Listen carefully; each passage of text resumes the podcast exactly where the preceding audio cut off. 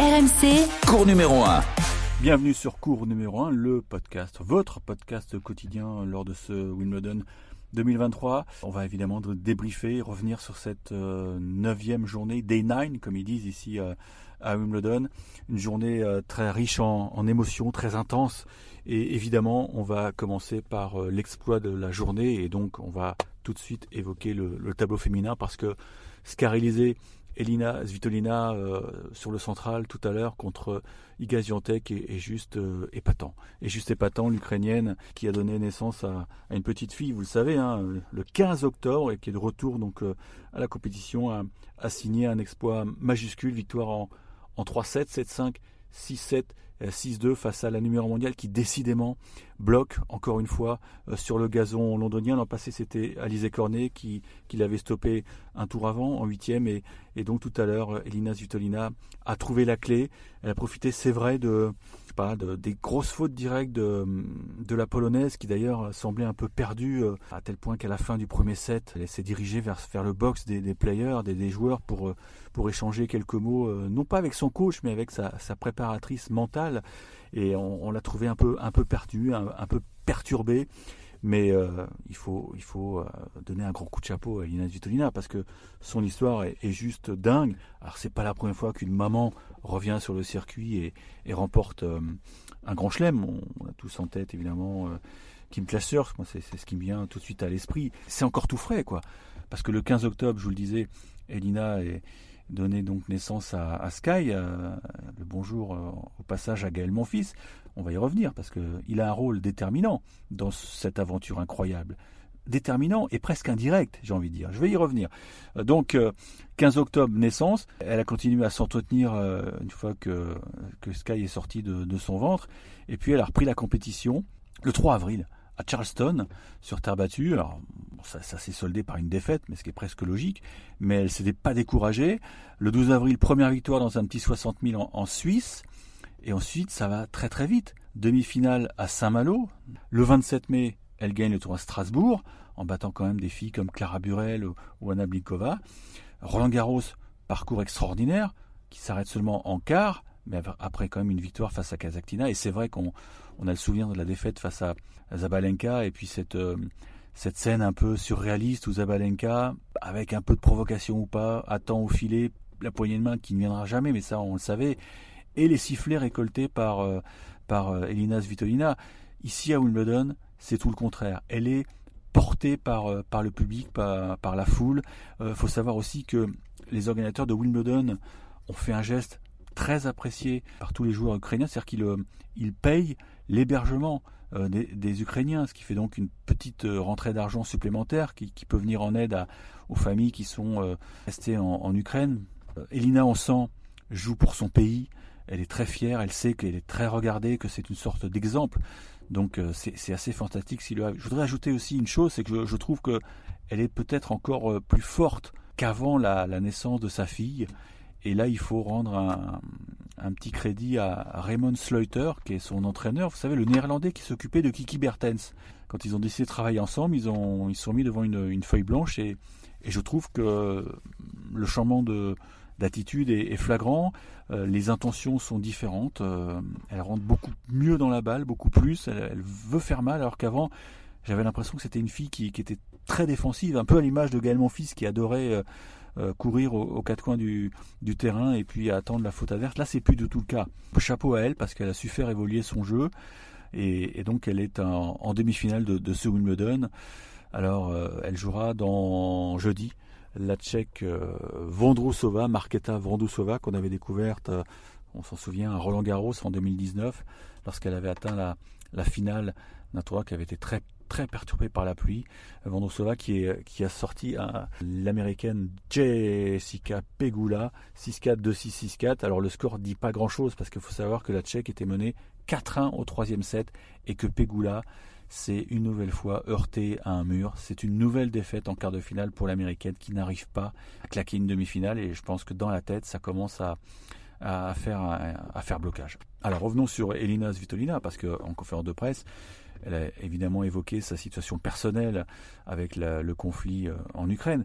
Mais euh, une question lui était posée sur, sur sa fille, parce que sa fille, on le sait, n'est pas à, Londres.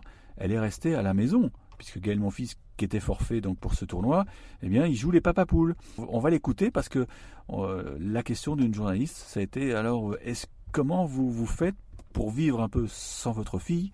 Et Lina Svitolina eh bien, dévoilé quelques petits secrets. J'ai fait un FaceTime avec ma fille juste après le match, mais elle était très distraite par sa glace, donc on va dire que je n'étais pas sa priorité. Elle est à un âge où elle s'en fiche que je gagne ou que je perde.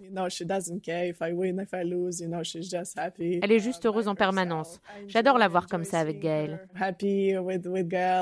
Ah, avec la technologie, on, fait des miracles et ça a dû être une scène assez hilarante de voir la, petite qui était en train de manger sa glace et qui avait, avait pas grand chose à faire de ce que lui disait sa maman. Mais bon, les retrouvailles seront formidables, on le sait. Euh, elle espère euh, la revoir le plus tard possible. C'est oui, euh, même si elle a évidemment la fierté d'être une maman, là je pense qu'elle commence à, se dire qu'il y, a, un énorme coup à jouer ici à, à Wimbledon. Alors je voudrais revenir sur, sur Gaël Monfils parce que avec le je me dis que c'est peut-être une bénédiction que, le Parisien ait déclaré forfait euh, pour ce Wimbledon. Parce que si Gaël euh, était venu, bah, j'imagine qu'il serait venu en famille avec la petite. On ne peut pas concevoir que des parents euh, partent sans une petite de 9 mois. Et, finalement, donc, ce contretemps, cette blessure au poignet, pas encore soignée, bah, ça a engendré une situation un peu, un peu unique, à savoir qu'Elina Svitolina est toute seule, dans sa bulle, concentrée sur son tennis et elle n'a pas à subir les désagréments, on va dire, d'une petite de 9 mois qui peut, qui peut se réveiller dans la nuit, euh, qui peut avoir faim. Euh, donc tout ça, euh, c'est Gaël qui le gère, qui joue les papapoules. Et Lina, donc, elle, a, elle a plus que le tennis à penser. C'est peut-être un plus pour elle. Et je ne veux pas dire que ça explique sa performance ici sur le gazon londonien, mais je suis sûr que ça se serait passé différemment si le, couple avait été présent dans une chambre d'hôtel ou une maison, parce que c'est la mode ici de, et c'est beaucoup plus pratique de, louer une maison dans les, dans les environs du club.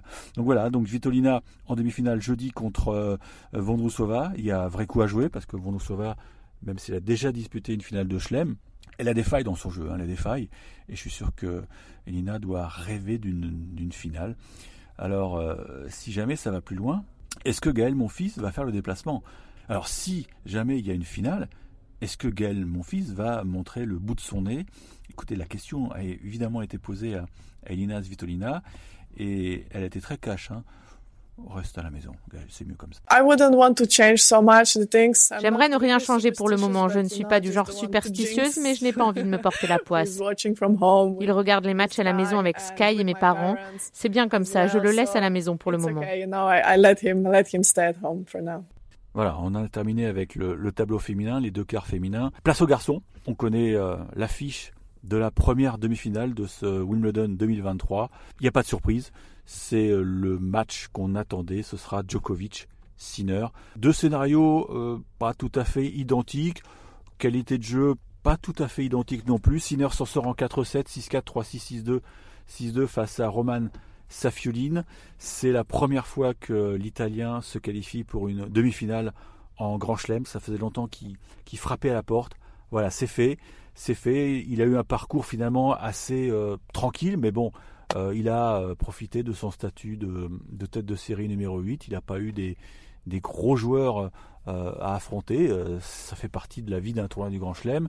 Maintenant, Sinner, on, l'attend au tournant parce que on lui promet un titre majeur. Oui, Maintenant, il va falloir créer l'exploit. Créer l'exploit contre Novak Djokovic parce que Djokovic a encore montré ce soir que c'était le patron.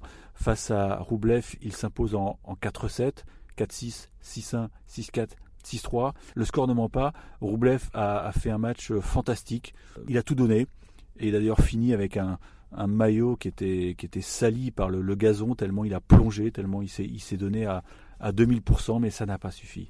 Ça n'a pas suffi et j'imagine sa frustration parce que c'est sûrement le, le meilleur quart de finale de Schlem qu'il joue. Son niveau était extrêmement relevé à l'image d'un premier set où vraiment j'ai rarement vu Djokovic euh, euh, balader comme ça aux quatre coins du cours.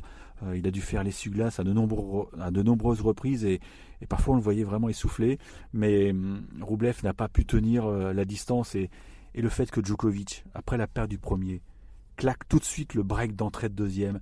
Voilà, ça vous montre, ça vous montre la personnalité du, du Serbe. Et, le tournant du match, c'est euh, le dixième jeu du troisième set lorsque Djokovic sert pour euh, basculer en tête. Un jeu immense d'une dizaine de minutes au cours duquel euh, Roublev a eu trois occasions, trois occasions pour débreaker, pour revenir à cinq jeux partout. Et à chaque fois, Djokovic a su lui, lui fermer la porte. Et c'est là que c'est là qu'il est le plus fort. Dans, le Money Time, quand il, y a un danger, il trouve la bonne tactique, la bonne attitude. Il a une concentration qui est absolument extrême. Et voilà, et c'est comme ça qu'il euh, épuise ses adversaires, qu'il écœure ses adversaires. Et dans la quatrième manche, Roublev a, très vite été largué. Donc euh, Novak Djokovic euh, l'emporte en un peu moins de trois heures. Il a deux jours pleins avant de préparer son, ses retrouvailles avec Yannick Sinner, puisque, faut le rappeler, c'est un, match qui s'était déjà déroulé l'an passé à, Wimbledon, et Sinner avait créé la sensation en menant deux manches à zéro. En menant deux manches à zéro, mais euh, il était encore un peu tendre à l'époque, et Djokovic, sans vraiment paniquer, euh, s'était imposé euh, en, en 5-7. Voilà, donc les stats de Djokovic sont juste éblouissantes. Je vous en donne quelques-unes, pêle-mêle, comme ça. 33e match consécutif gagné à Wimbledon, 12e demi-finale à Wimbledon. Il est en train de, se rapprocher dangereusement du, record de Federer qui est à 13. En revanche, le Suisse a perdu euh, un leadership tout seul. C'est sur le nombre de demi-finales atteintes en Grand Chelem. Federer était à 46 et Djokovic ce soir est également à 46. Donc ça, ça vous montre que, Djokovic est en train de, tout gommer tel, tel Pac-Man. Il, a faim, il a faim et son interview d'après-match au bord du cours. Et je trouve que vraiment euh, Roland Garros devrait s'inspirer de, de, ces interviews d'après-match avec euh, une, intervieweuse ou un intervieweur, ça, varie. Il est sur la pelouse, il est devant un micro, euh, deux trois questions très courtes, mais tout de suite la cible est atteinte et à chaque fois, ça donne des, réponses assez extraordinaires parce que on l'a branché sur, euh, sur la pression qu'il devait ressentir en tant que cible du circuit. Et il a été, euh, il a été bluffant comme d'habitude avec non pas de l'arrogance mais d'ailleurs il l'a dit avec beaucoup d'humour. Il a dit oui j'adore ça j'adore ça. Et ils ont beau essayer pour l'instant euh, ils n'arrivent pas à, me battre. Et là il a eu la foule s'est évidemment marré et il a conclu à je manque un peu d'humilité en disant ça, hein. mais en fait c'était pas du deuxième degré, c'est du premier degré. Il se sent tellement fort que voilà, il va falloir être ultra costaud pour, euh, pour le battre, pour le priver d'un nouveau titre ici à, à Wimbledon. Alors si c'est pas Sinner, ça peut être évidemment le, survivant du, haut de tableau, et ça on aura l'occasion d'en reparler demain pour le, le bilan de la neuvième journée. Vous connaissez les affiches des quarts de finale du haut de tableau.